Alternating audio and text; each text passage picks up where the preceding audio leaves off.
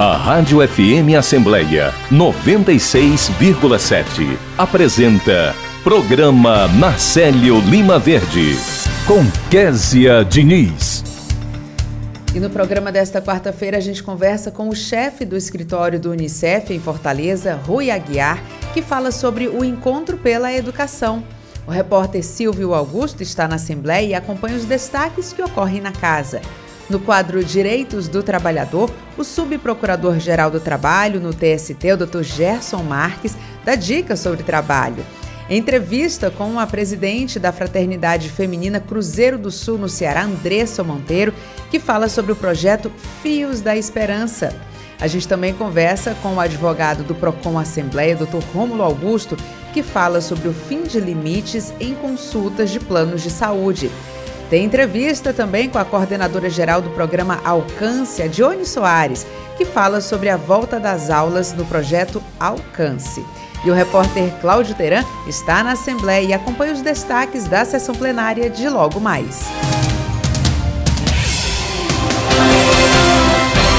Olá, eu sou Kézia Diniz e o programa Narcélio Lima Verde da sua Rádio FM Assembleia 96,7 está no ar. Existem várias formas de você acompanhar o nosso programa. A rádio está presente no site da Assembleia Legislativa do Ceará.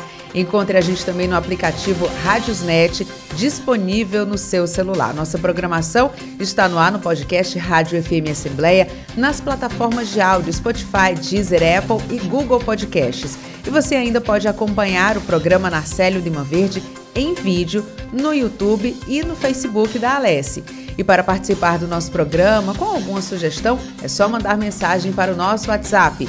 Nosso número é 859-8201-4848. Eu agradeço a você desde já pela companhia.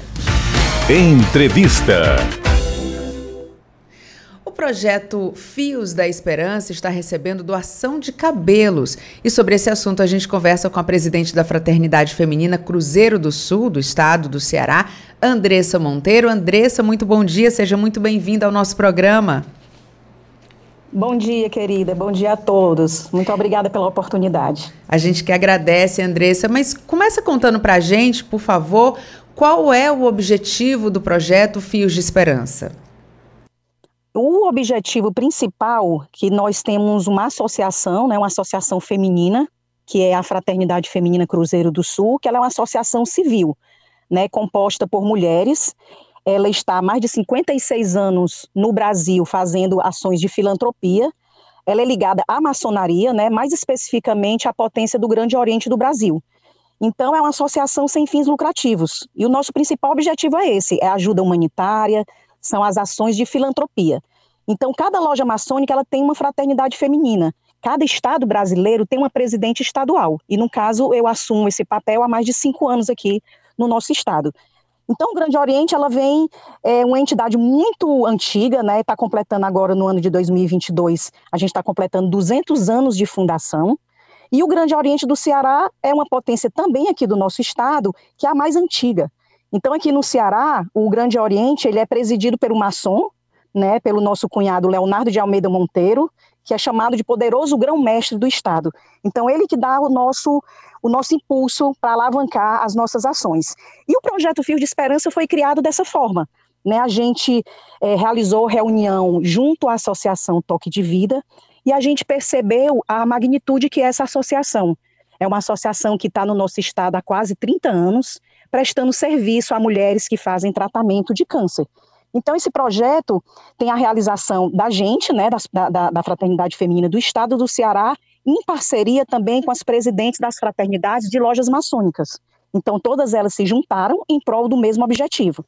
Então, esse projeto é uma arrecadação, como você falou, é uma arrecadação de mechas de cabelo, né, pelo menos com 20 centímetros né, de comprimento, e todas essas mechas vão ser transformadas em perucas, onde essas perucas vão ser doadas através da Associação Toque de Vida, né, que tem um cadastro de mulheres, e são doadas para ela.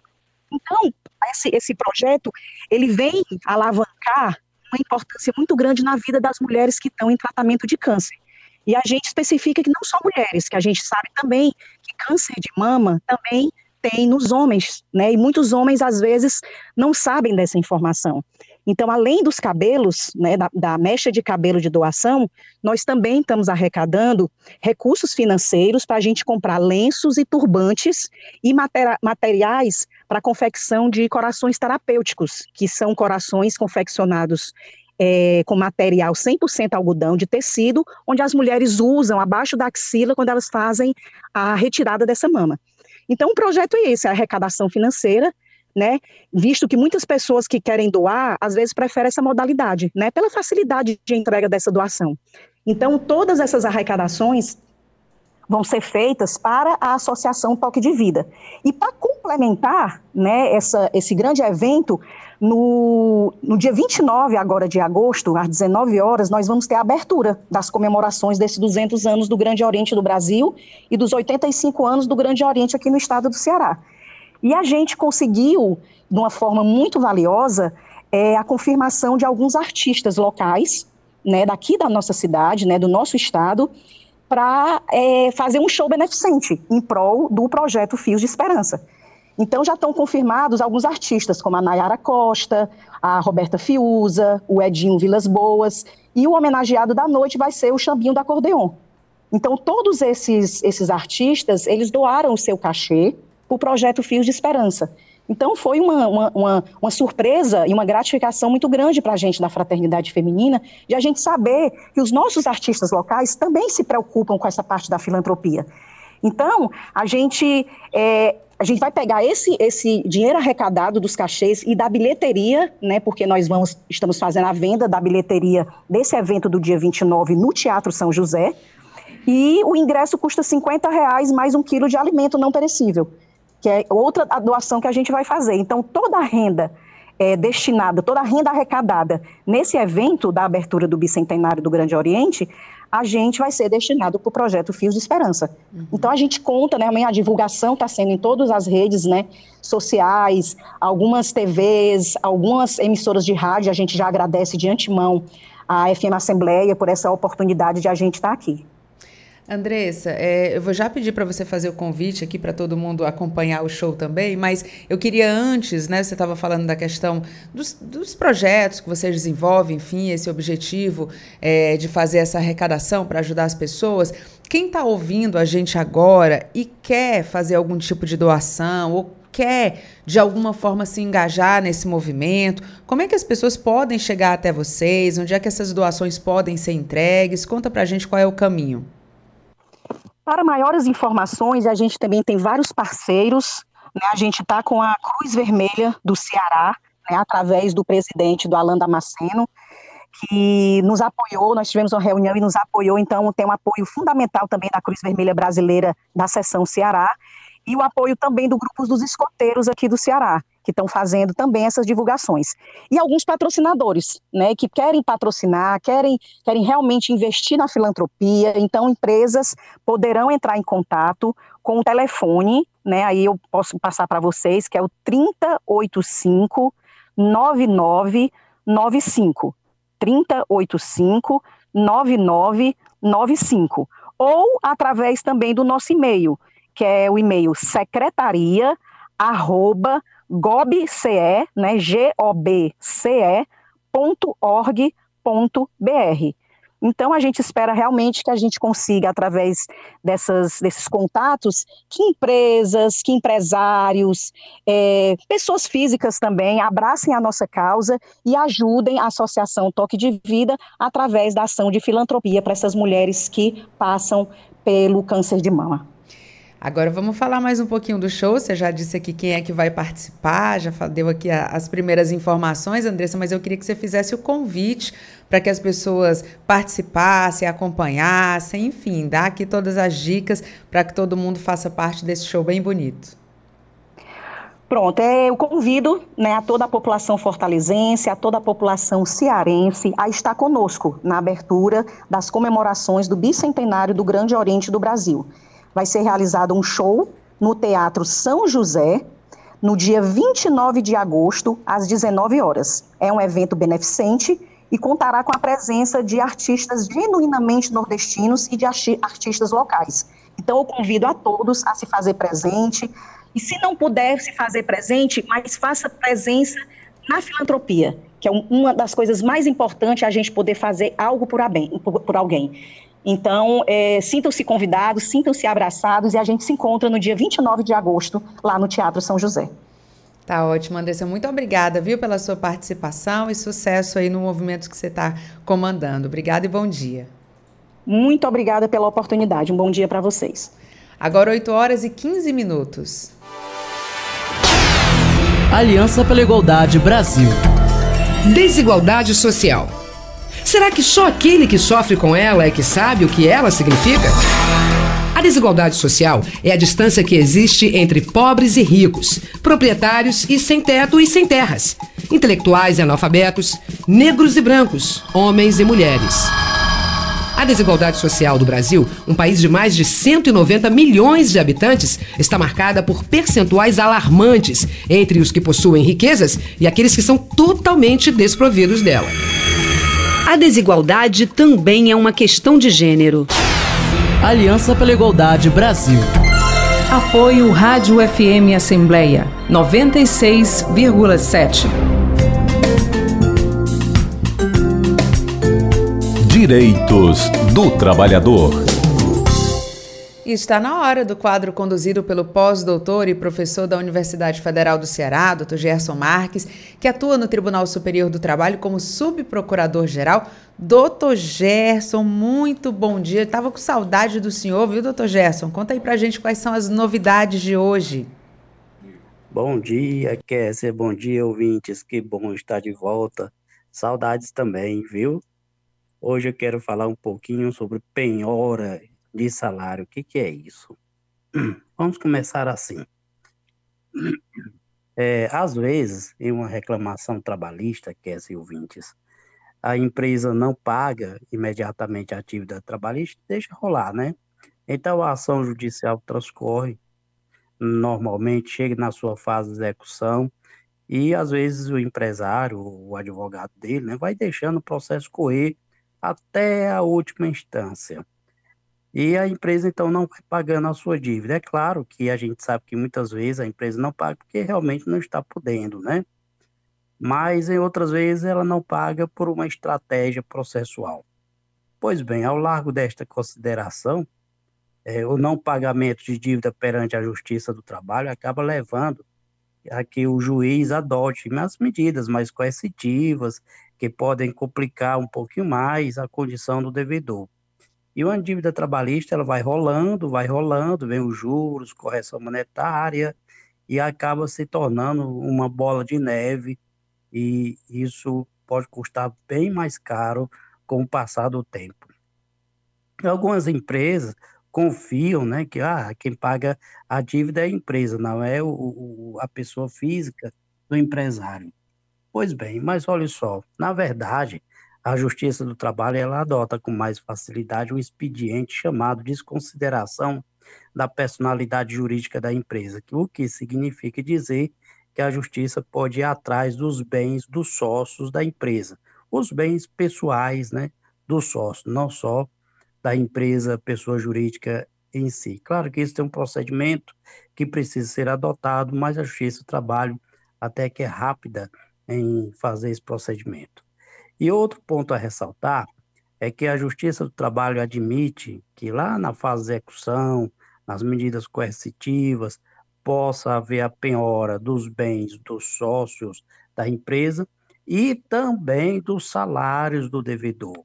E aqui é que é o nosso ponto da fala de hoje, Kessa, porque o salário também pode ser objeto de penhora, ou seja, a justiça pode bloquear lá no banco um percentual do salário do devedor para pagar a dívida trabalhista.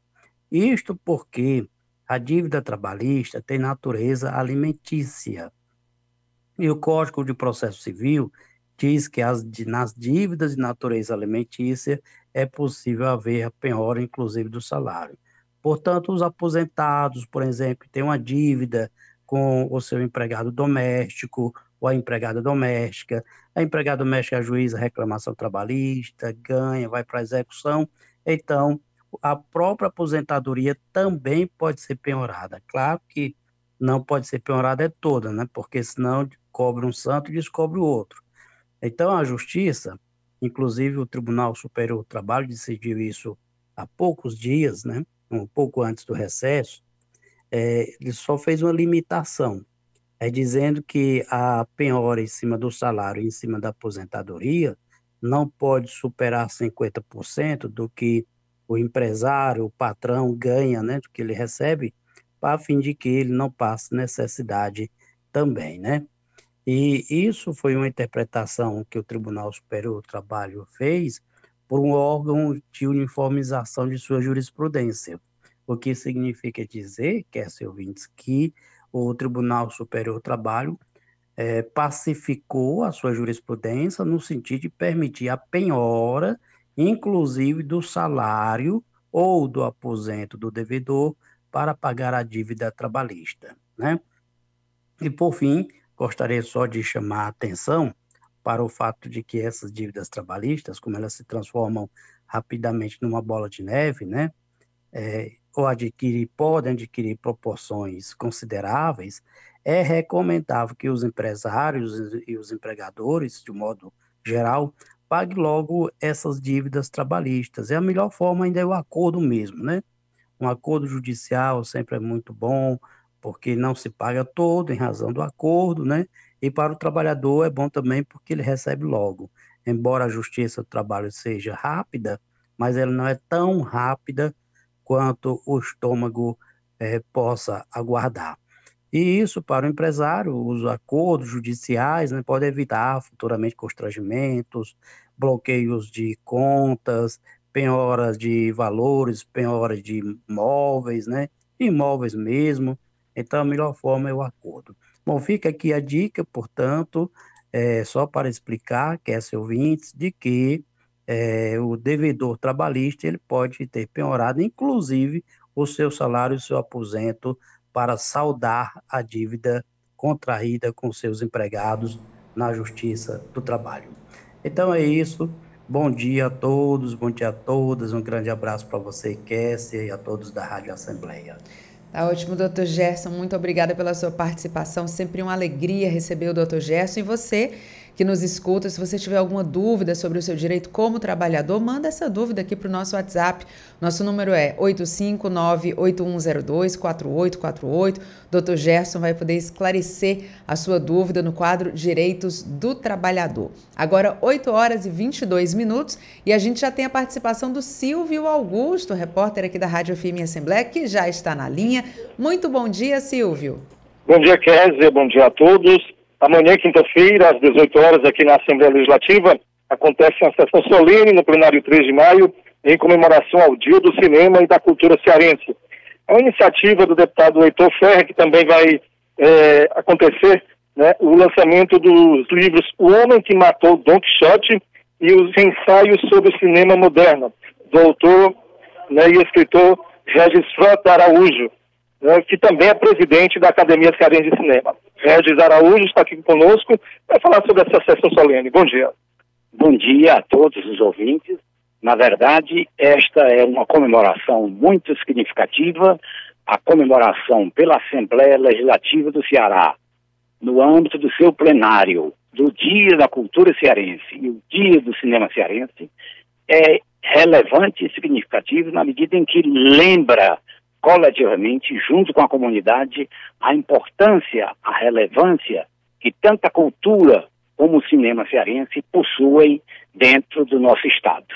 Na verdade, o cinema cearense é importante na medida em que tem, com todas as dificuldades, tentado, através da Academia Cearense de Cinema, criar uma cinemateca que preservará a memória do audiovisual do Estado, o audiovisual que é construído ao longo do século passado e que, contrariamente a São Paulo, cujo governo federal tentou desmobilizar a célebre Cinemateca Brasileira de São Paulo, a nossa, no estado do Ceará, está a se constituir, está a se alavancar, está a se preservar em função de doações, doações de mais de 3 mil filmes que foram feitas à instituição, à Academia Cearense de Cinema, o que significa que já dá para que iniciemos esse processo de memória audiovisual do Estado através da criação de uma cinemateca pela Academia Cearense de Cinema.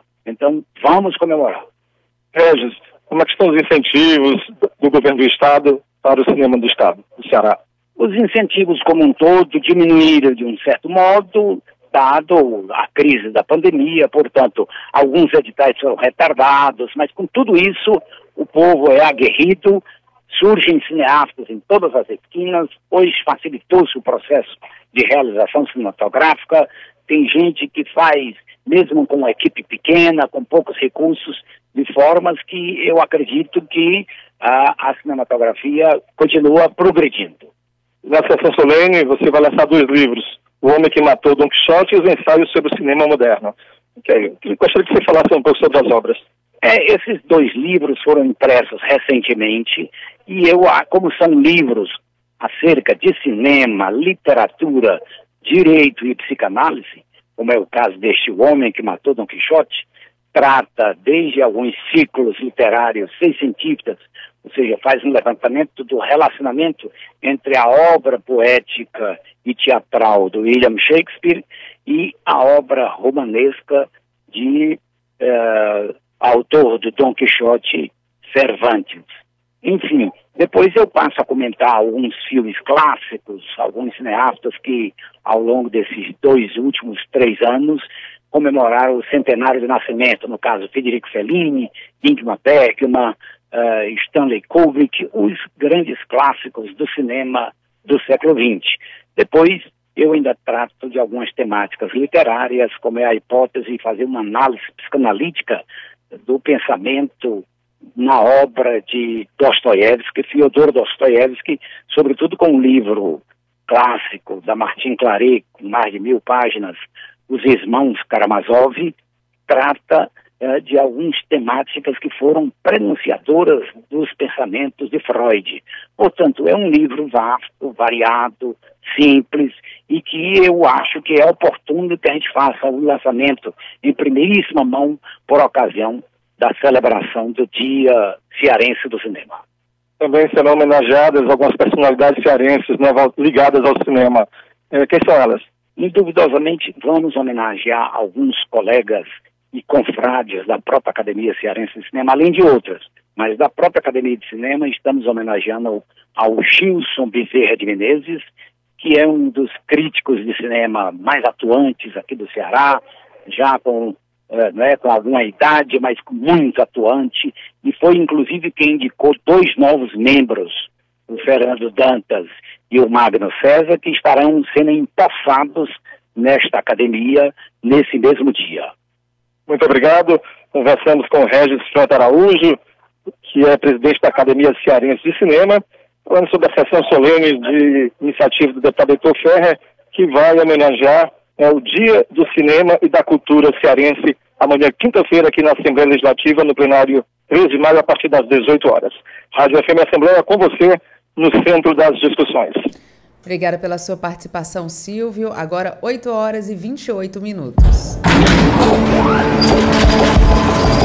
Eu devia ter trocado os andaimes, mas a obra não podia parar. Eu devia ter verificado melhor os tubos. Estava chovendo muito. A gente devia ter trocado os cabos do elevador, mas estava em falta. Acidentes não acontecem por acaso. Trabalho seguro é responsabilidade de todos. Programa Nacional de Prevenção de Acidentes de Trabalho. Justiça do Trabalho. Apoio Rádio FM Assembleia 96,7. Você ouve Programa Narcélio Lima Verde com Késia Diniz. Direitos do consumidor.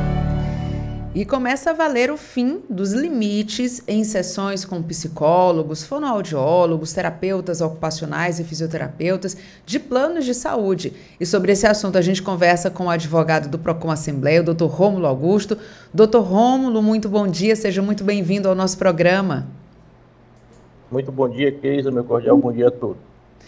Doutor Rômulo, a gente fala agora do fim do limite. Eu queria que o senhor começasse aqui o nosso bate-papo falando para a gente como era antes dessa mudança.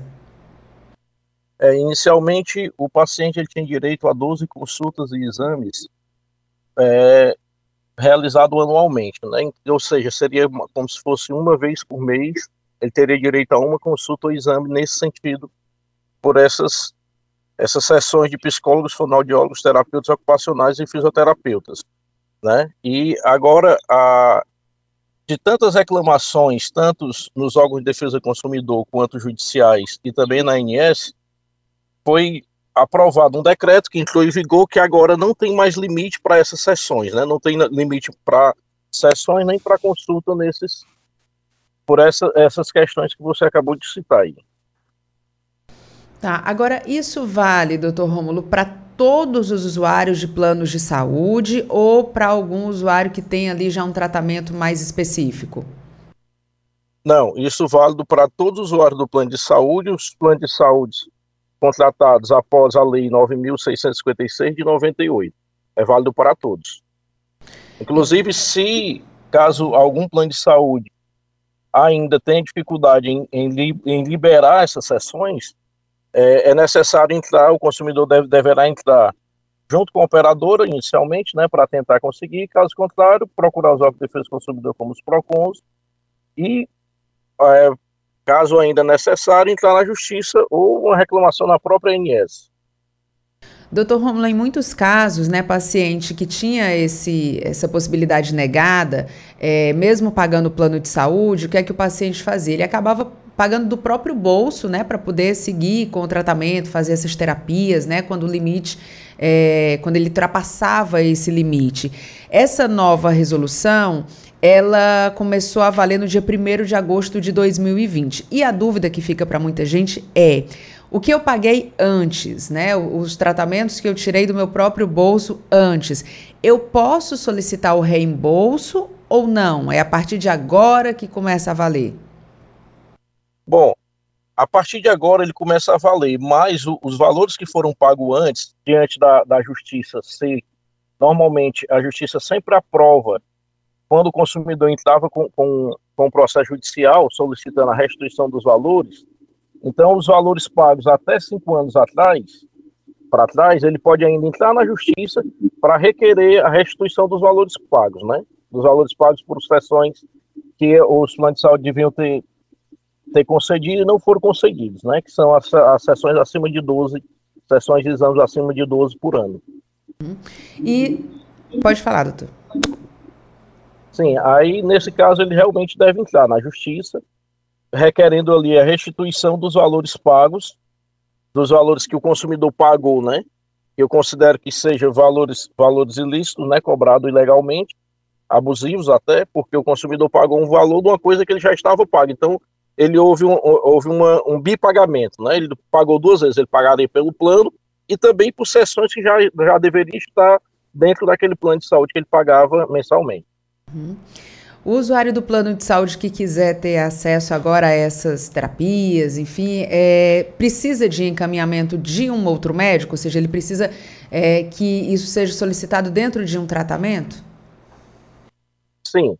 Essas, as solicitações para essas sessões ou exames é realizada pelo médico, né, mas não precisa mais daquela pré-autorização que os planos de saúde dar, é, daria, que, que o paciente necessitaria solicitar direto com o plano de saúde uma pré-autorização. Agora, isso deve ser de uma forma automática, né? O, o, o médico ali solicita e o paciente vai direto ali para aquela sessão de fisioterapia, por exemplo, para realizar sessões sem aquela pré-autorização dos planos de saúde. Tá ótimo. E não existe mais aquela limitação, né, de ser um por mês. Agora fica quantos forem necessários, quanto médico, quantas sessões o médico achar necessária para, para caso daquele paciente. Uhum. Doutor Rômulo, para a gente finalizar aqui, quem está ouvindo aqui a, a, o nosso programa já entendeu que agora vai ter mais esse direito, né, para poder cobrar. É, como é que as pessoas fazem? Podem fazer, né, no caso de sentirem que esse direito ele não está sendo respeitado? O que é que a pessoa tem que levar de documentação? O que é que ela pode, até para comprovar que houve essa negativa, né, do, do plano, o que é que ela pode levar quando ela for fazer, por exemplo, se dirigir a um PROCON, é, ou for buscar um advogado, enfim, o que é que ela deve levar? Pronto, aí ela deve levar inicialmente os documentos pessoais, né, que é inerente ao, a, a, a, todo o processo, comprovante de endereço, e todas as solicitações do médico e a recusa e a recusa do plano de saúde, né? Interessante também levar todo e qualquer tipo de exame que comprove a necessidade dela fazer mais sessões com, com o terapeuta, por exemplo, ou fisioterapeuta. Então, todo documento inerente à, à questão do paciente, ali é necessário levar. E aí vai, vai estar mais amparado com o seu direito. Muito obrigada, viu, doutor Romulo, pelas informações, são super importantes aqui para todos os consumidores, né, em especial aos que têm plano de saúde. Muito obrigada pela sua participação, muito bom dia. Bom dia, por nada, estamos à disposição.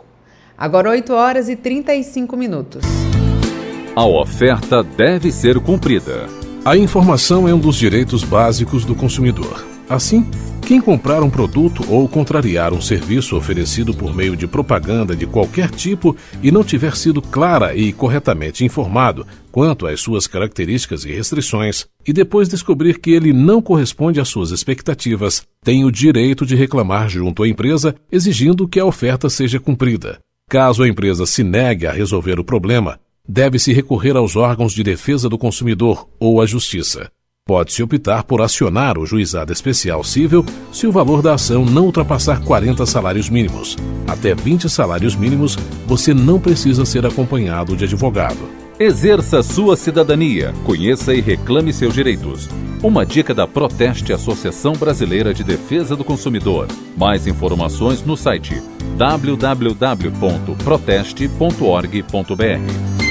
Apoio Rádio FM Assembleia 96,7.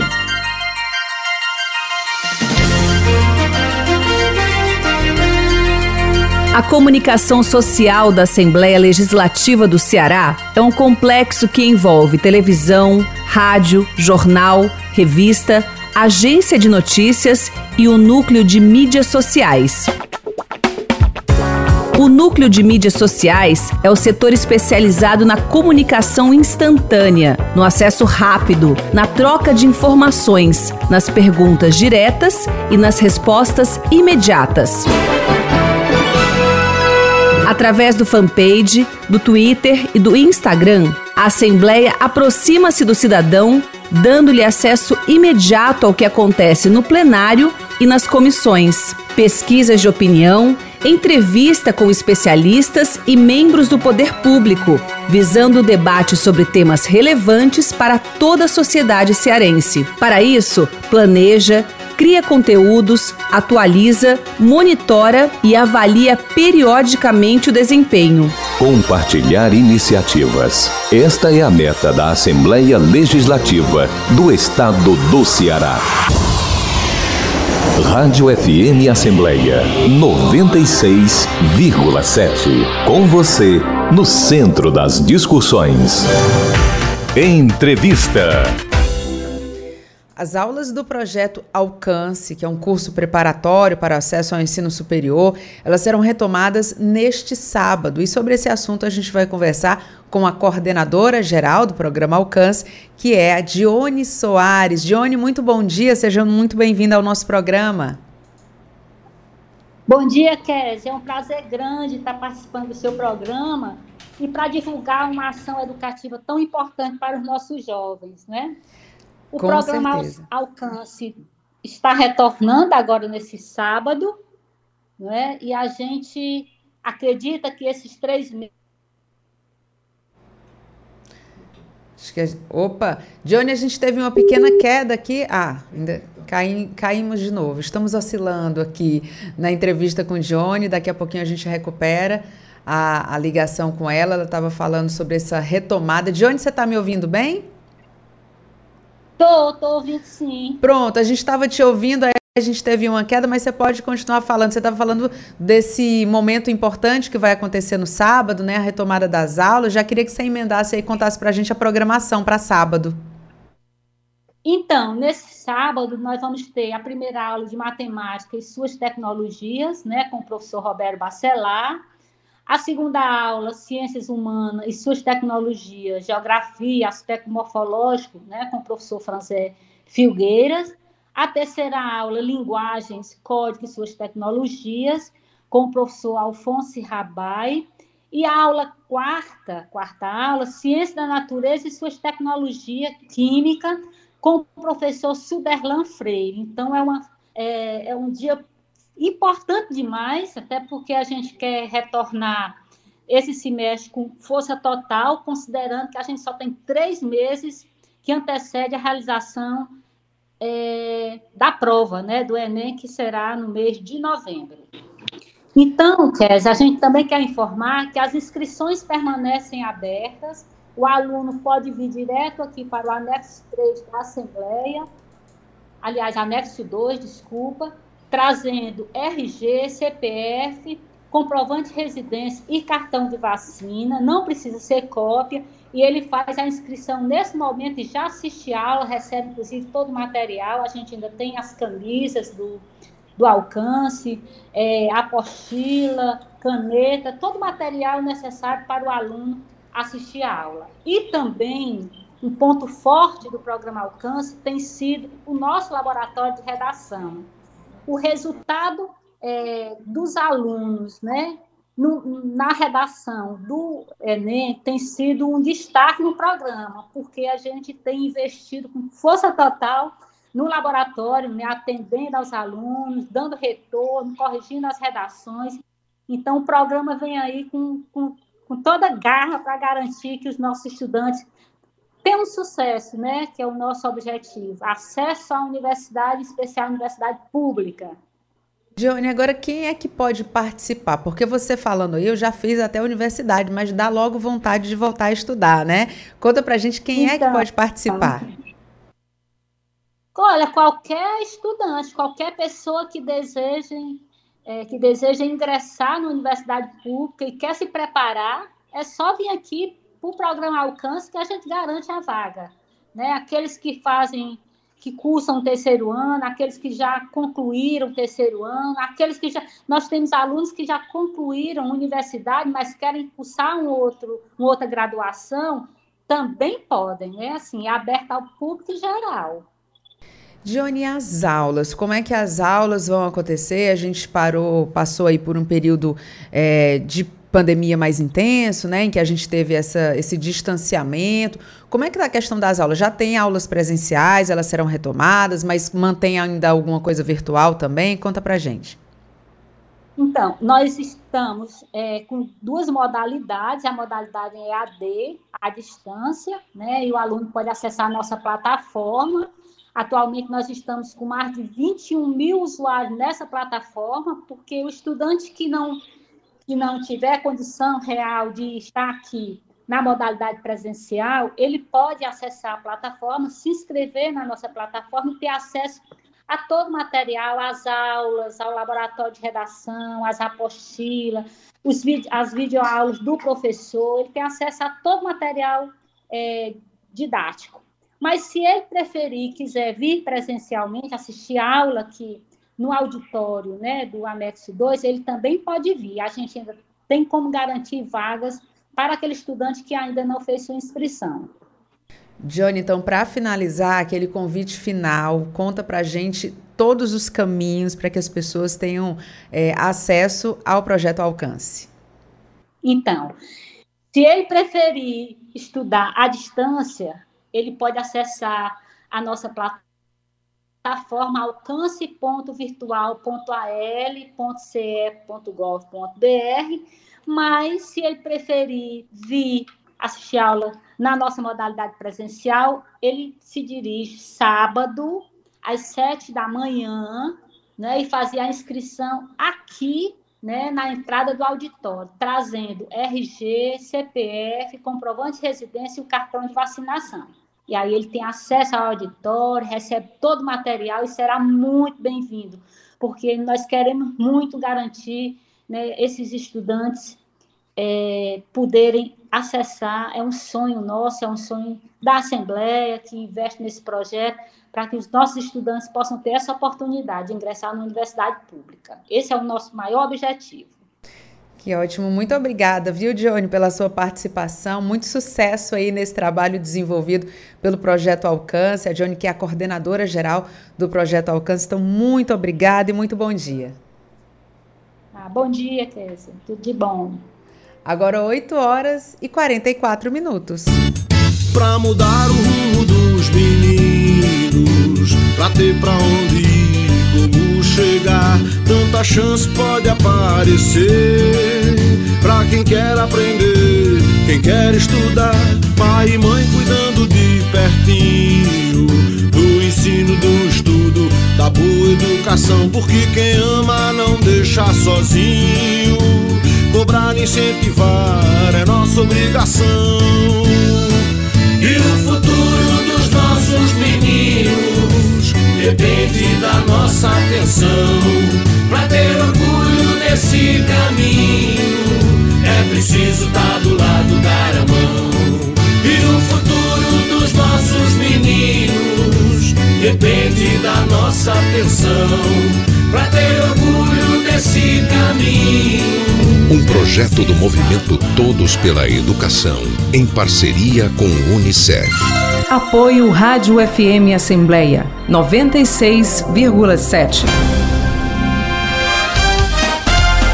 Você ouve Programa Narcélio Lima Verde, com Késia Diniz. Agora 8 horas e 46 minutos, estamos de volta e a gente vai conversar com o repórter Silvio Augusto, que já está na linha. Silvio, é com você. César, estamos aqui no plenário 13 de maio, onde daqui a pouco vai se iniciar a sessão ordinária desta quarta-feira, retomando os trabalhos legislativos, nossos trabalhos parlamentares. Está aqui conosco o deputado Carlos Felipe, vai falar desta volta às atividades no segundo semestre de 2022. Bom dia, deputado. Bom dia, eu queria aproveitar para Abraçar todos os telespectadores, ouvintes, a equipe, aí, em nome da Késia, sempre relembrando esse programa que me rememora a pessoa que foi importante na minha, uh, na minha compreensão e importância da imprensa, que foi o Nacélio. E estamos retornando a casa hoje. Já tem duas pautas muito importantes essa semana. Aliás, a sessão hoje será levantada porque é, faleceu um deputado, é, um ex-deputado, e a, será levantada, mas essa semana mesmo devemos ter duas matérias muito importantes. Uma matéria que o Ceará vai reduzir o imposto sobre o álcool, o ICMS, de 18% para 15%. Nós seremos, ao que me parece, o quinto estado com menor imposto sobre o, sobre o álcool. Tem outros ainda que cobram menos do que a gente, mas o Ceará deve ser o quinto ou sexto estado com menor imposto sobre o álcool, baixando para 15%. Portanto, já era o, o, óleo sempre foi 18, né? Os impostos sobre o, o, o gás de cozinha também sempre foram é, mínimos no estado de Ceará, por isso que não houve mudança nesses, praticamente não houve mudança nesses dois produtos. Esses dois produtos dependem exclusivamente da política internacional da Petrobras, que se baseia, como todos sabem, no preço do dólar e no preço do barril internacional, que mudou ainda no final do governo Temer e persiste no governo Bolsonaro. E essa política que faz com que, principal fator que faz com que esses produtos não baixem, sobretudo o gás e o, e o petróleo. A gasolina, apesar de ter baixado o valor do barril internacional e baixado um pouco o dólar, é, a redução dos impostos contribuiu para a redução dela. Mas também essa questão internacional. E essa política é do governo, ela favorece mais os acionistas, não favorece ao povo brasileiro, ou seja, o governo Bolsonaro, ele privilegia o acionista contra o acionista maior, que é o povo brasileiro. Então foram bilhões, foram os maiores lucros que os acionistas tiveram. É a política do, do, do ministro Paulo Guedes, o ministro dele, todo poderoso, que em detrimento do povo brasileiro a gente fica pagando essas contas mais caras. Mas o Estado de Ceará vai dar mais uma vez exemplo e vai reduzir agora também o etanol. A outra matéria importante chegar a casa é o aumento é, é a legislação da APEC, se eu não lembro se é a emenda constitucional 120, eu não lembro o nome exato, mas é, com relação ao, ao, ao, piso, ao pagamento de dois salários mínimos para os agentes de saúde, além, de, além dos, da insalubridade que foi votado nessa casa e que deve ser votado essa semana. Isso também vai ser é muito importante. E é importante dizer que o estado de Ceará é o único estado do Brasil que paga, que tem, uma, que tem agente de saúde. Os outros estados do Brasil, todos os outros estados, o recurso é passado da União para os municípios e os municípios é quem paga o agente de saúde. O Ceará é uma exceção.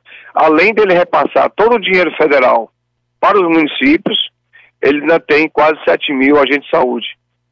Afinal de contas, foi aqui que surgiu o agente de saúde do Brasil, né? Na década de 80, e nós tivemos a alegria desses oito anos participar com eles de todas as conquistas.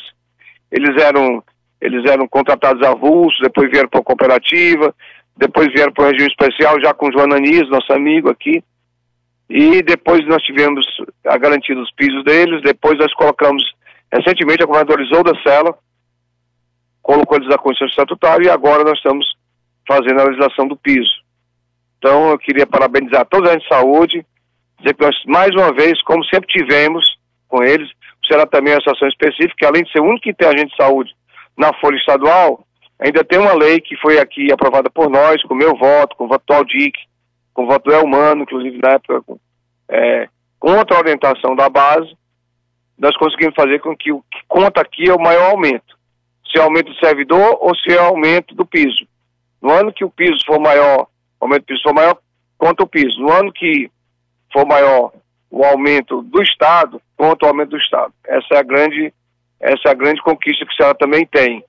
Então, parabéns a todos e estaremos aqui junto com eles essa semana. Sempre tivemos junto com as entidades, junto com os, sobretudo, em especial com cada agente de saúde, que eu sou médico, trabalhei com eles na área básica de saúde, estagiei, é, como prefeito também acompanhei, fui pioneiro em dar os incentivos e fico muito feliz em estar concluindo meu mandato aqui com todos os sonhos que a gente via há oito anos a gente saúde sendo realizados. E eu fazendo parte disso. Fico muito feliz saber que a nossa governadora Isolda está mandando isso aqui para casa. Muito obrigado, deputado. Conversamos com o deputado Carlos Felipe sobre a retomada né, dos trabalhos legislativos nesta quarta-feira aqui na Assembleia Legislativa. Rádio FM Assembleia com você no centro das discussões. Obrigada pela sua participação, Silvio. Obrigada também ao deputado Carlos Felipe, sempre muito gentil aqui com a gente. E o um novo levantamento de preços nos supermercados da capital cearense, realizado pelo Departamento Municipal de Proteção e Defesa dos Direitos do Consumidor, foi divulgado na terça-feira e ele mostra que 18 produtos, dos cerca de 70 produtos pesquisados mensalmente, apresentaram variações acima de 100%. É o caso, por exemplo, da banana, que foi encontrada de R$ 1,99 a R$ 6,99, uma diferença que chega ali em percentuais a 251% por cada quilo. A cenoura também apresenta alta variação, podendo custar até 207% de diferença entre um lugar e outro. Em um supermercado você encontra o quilo da cenoura a R$ 2,99, em outro você encontra por R$ 9,19. Essa coleta de preço foi realizada entre os dias 13 e 22 de julho em 24 supermercados espalhados pelas 12 regionais de Fortaleza, o que mostra que é preciso mesmo gastar um pouquinho a sola de sapato aí e pesquisar se você quiser alguma economia. Agora a gente muda um pouquinho de assunto, a gente vai falar dos encontros pela educação que acontecem aqui em Fortaleza. A Unicef está realizando esses encontros e a gente vai conversar sobre esse assunto com o chefe do escritório do Unicef aqui na capital, que é o Rui Aguiar. Rui, muito bom dia, seja muito bem-vindo ao nosso programa. Bom dia, bom dia. É um prazer, uma honra, uma honra muito grande. Parabéns pela condução que você está fazendo ao programa. É, eu estou aqui bastante emocionado. É a minha primeira participação depois que nós perdemos o Nacélio. Eu queria te dar um, um grande abraço pela forma brilhante com que você está levando o programa. É realmente uma, uma grande honra. Rui, muito obrigada. Suas palavras aqui enchem o nosso coração, pode ter certeza. E o, o Narcélio segue com a gente, né? Ele dá nome ao programa e orienta também aqui o nosso, o nosso trabalho. Muito obrigada, viu, por essa lembrança. Agora, eu queria começar, Rui, conversando com você, para você contar para a gente o que é que vai ser abordado nesses encontros. Né? O encontro, na verdade, começou na terça-feira, dia 2, segue quarta-feira, dia 3, aqui em Fortaleza. O que é que está sendo discutido? Olha só, a gente está retomando, esse é o primeiro encontro presencial do selo depois da pandemia. Né? O selo Unicef começou aqui no Ceará em 99, né? nós já estamos na oitava edição do selo. Durante a pandemia, a gente fez um, um lançamento virtual e todos os treinamentos, todas as atividades aconteceram durante a pandemia. Essa é a primeira vez que a gente encontra presencialmente todos os municípios. E esse selo, ele foi desenvolvido muito com também como uma resposta ao que foi a pandemia. Então, tem vários temas no selo que são respostas ao que aconteceu durante a pandemia. Uma das respostas que nós precisamos dar hoje é na educação. Nós temos um. Foram dois anos de, de, de educação remota, né? É, um período em que houve um prejuízo na aprendizagem das crianças, algumas pesquisas que já foram realizadas e divulgadas estão demonstrando isso, que houve um, um prejuízo muito grande na aprendizagem. É, houve também uma desistência muito grande do Enem, muitos adolescentes não se sentiram em condições e não realizaram o Enem, então foram dois anos de perda no Enem. Mas antes da pandemia, quer dizer, nós já tínhamos um, um problema importante que era do abandono. Então, nós tínhamos uma quantidade grande de, de pessoas que haviam abandonado a escola até 2019. Então, o que, é que a gente está propondo aos municípios é a busca ativa dessas crianças e adolescentes que estavam fora da escola até 2019. Aí nós estabelecemos uma, uma meta para isso e que é 40%, quer dizer, a gente pelo menos trazer 40% dos que estavam fora da escola antes de 2019. E a outra meta é desenvolver estratégias, né, que a gente está chamando trajetórias de sucesso escolar para essas crianças que foram prejudicadas na educação remota. Então, é esse o trabalho que a gente está fazendo. Ontem nós reunimos um grupo de 90 municípios, hoje outro grupo de 90, e vamos continuar monitorando. É, e a gente agradece o apoio aí da, da Rádio Assembleia em divulgar não só esse trabalho, mas a Rádio Assembleia tem divulgado várias ações do Unicef, que é muito importante nesse momento, mobilizar os municípios para um tema sensível, né? A educação realmente precisa ser retomada com a prioridade que, que sempre teve. Rui, essa discussão, né? Quando a gente fala em educação, a gente lembra de uma comunidade que trabalha ali com o mesmo objetivo, né? Então a gente fala nos pais, nos próprios alunos, nos professores, diretores e todo mundo que faz parte daquela comunidade escolar acaba sentindo ali é, algum tipo de prejuízo, né, na, na formação dos estudantes. Quem é que pode participar? Quem é que está participando desse momento de discussão? Tá. Nós convidamos. Cada município tem uma pessoa que coordena o selo, que é o articulador do selo Unicef a, uma pessoa da Secretaria de Educação, o secretário ou um outro funcionário, o mobilizador da educação, e também em cada município tem uma pessoa que chama coordenador operacional da Buscativa, que é uma plataforma que o Unicef tem na, na internet que permite que, que o município identifique a criança fora da escola, lance as, as informações dessa criança na plataforma, faça rematrícula e acompanhe o processo. A comunidade toda é convidada a participar na busca ativa. Então, qualquer cidadão, qualquer cidadã pode procurar a Secretaria da Educação do seu município, informando que conhece uma criança que está fora da, da escola, uma criança que está em situação de trabalho infantil, solicitar uma visita, né, que a Secretaria de Educação vá à casa da pessoa, pegue os dados, pegue as informações. E é muito importante ressaltar que em qualquer ano, qualquer época do ano, a criança pode ser matriculada. Então, os pais às vezes pensam que, ah, perdemos a matrícula em janeiro ou fevereiro, não pode mais matricular, não. O direito brasileiro assegura que a criança pode ser matriculada em qualquer época do ano. Então a escola vai se preparar, vai receber, vai fazer uma sondagem sobre a aprendizagem acumulada por essa criança e vai colocar a criança na série mais adequada para aquele conhecimento que ela tem no momento. E depois segue normalmente. Então, todo tempo é tempo de rematrícula, é tempo de matrícula. Então, é isso que a gente está enfatizando muito, com grande apoio do Ministério Público. O Ministério Público está bastante envolvido nesse processo pela, pela rematrícula.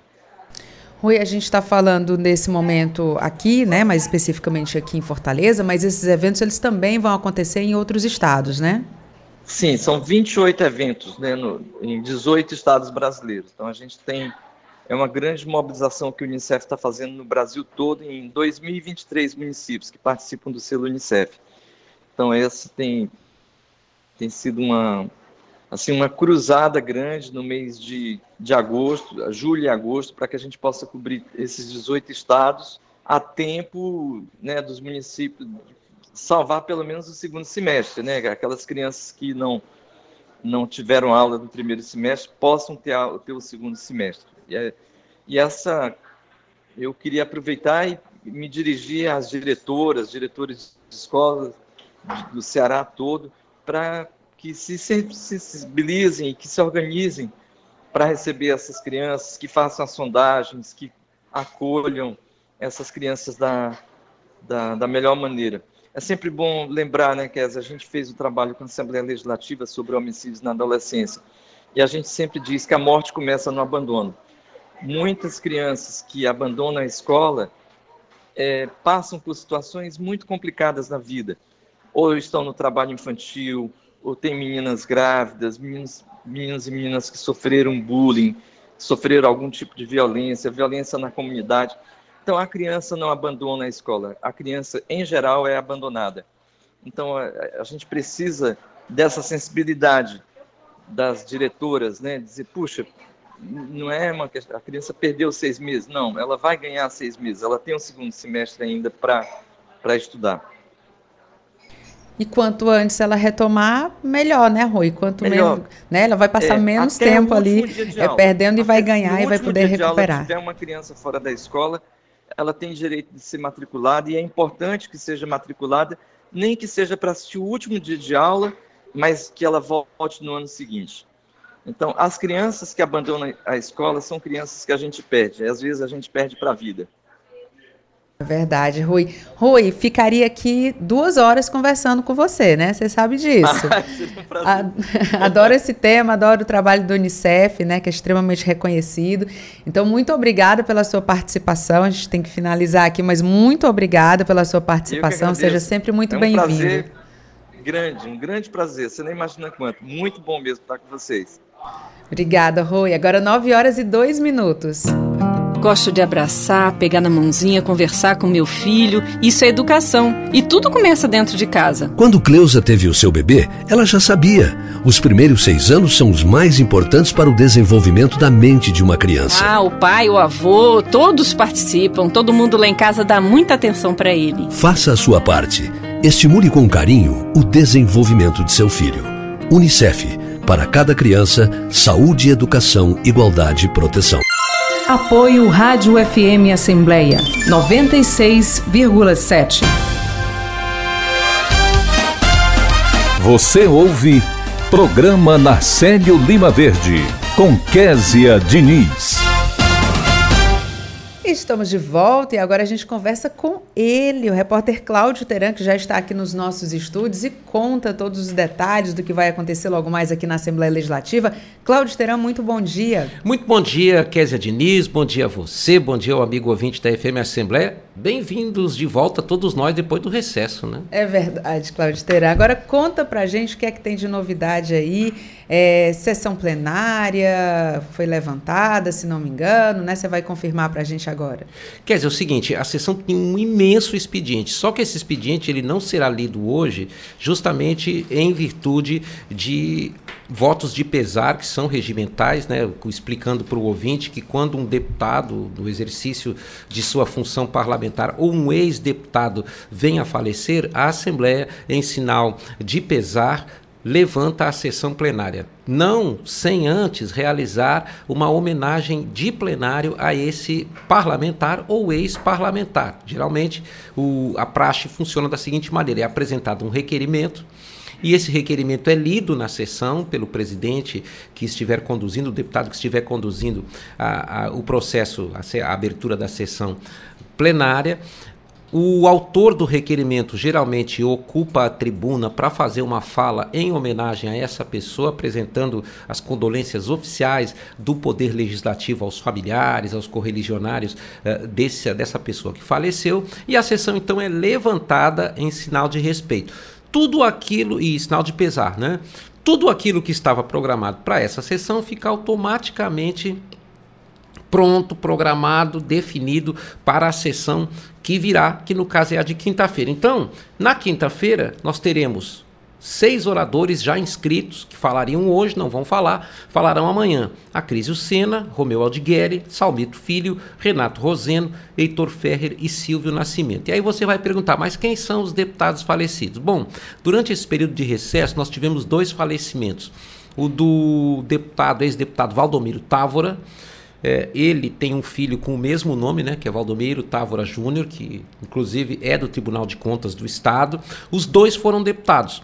Valdomiro Távora foi um parlamentar destacado aqui na Assembleia, ele foi prefeito no município de Mombaça e teve uma liderança muito forte, muito considerável, muito relevante no sertão central cearense. O último cargo público que ele ocupou foi como superintendente do Detran durante o período em que o governador Lúcio Alcântara esteve à frente dos destinos do Estado, ali entre 2003 e o ano de 2006. Depois desse período, Valdomiro Távora se afastou da vida pública depois de ter dado uma grande de contribuição e de ter feito um sucessor, né, que foi seu filho, passou pela Assembleia Legislativa, e hoje é membro efetivo do Tribunal de Contas dos Municípios. Esse requerimento que pede o levantamento da sessão para homenagear postumamente o Valdomiro Távora foi apresentado pelo presidente da casa, o deputado Evandro Leitão. Mas nesse período de recesso também faleceu um dos mais veteranos ex-deputados, que foi Fernando Mota, uma liderança nascida no ano de 1929, ele tinha 93 anos, ele teve uma atuação muito forte aqui na região de São Gonçalo do Amarante,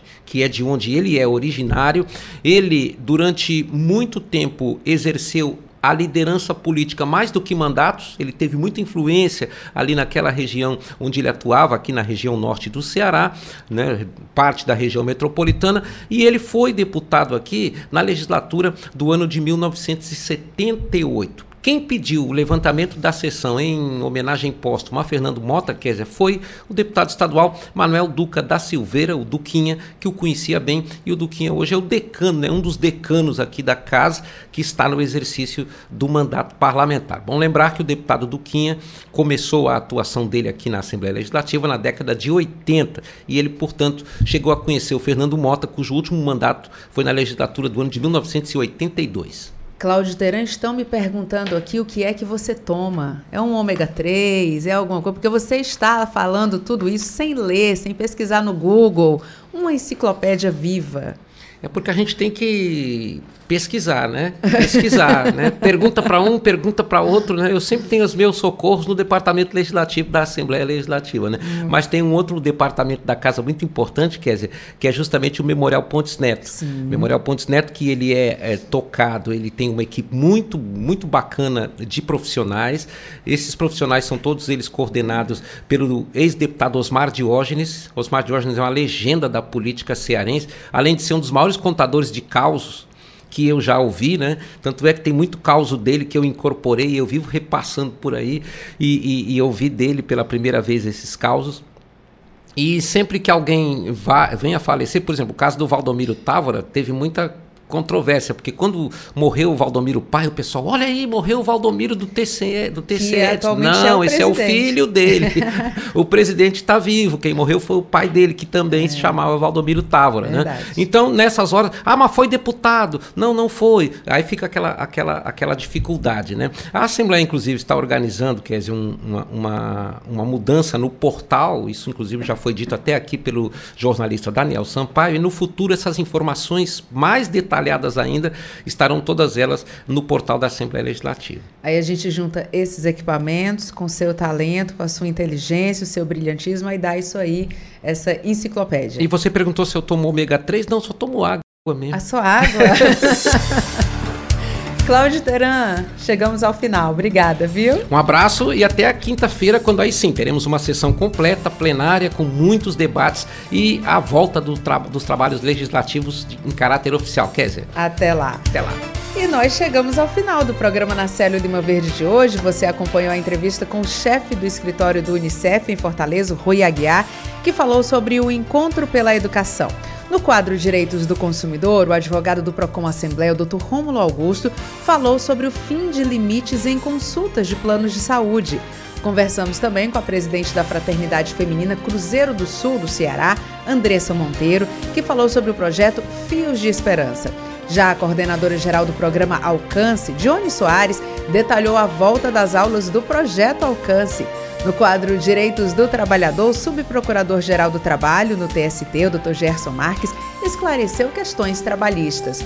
O repórter Silvio Augusto acompanhou os destaques que ocorrem na Assembleia e o repórter Cláudio Teran antecipou os debates da sessão plenária. Muito obrigada por nos acompanhar juntinho do rádio. Também estamos em podcast. Você pode nos encontrar nas principais plataformas de áudio, como o Spotify, Deezer, Apple Podcasts e Google Podcasts. Basta procurar Rádio FM Assembleia e se inscrever. Além de mim, Kézia Diniz, a equipe do programa reúne na coordenação Tarciana Campos. Na produção, Laiana Vasconcelos e Cássia Braga. Repórteres Silvio Augusto e Cláudio Teran.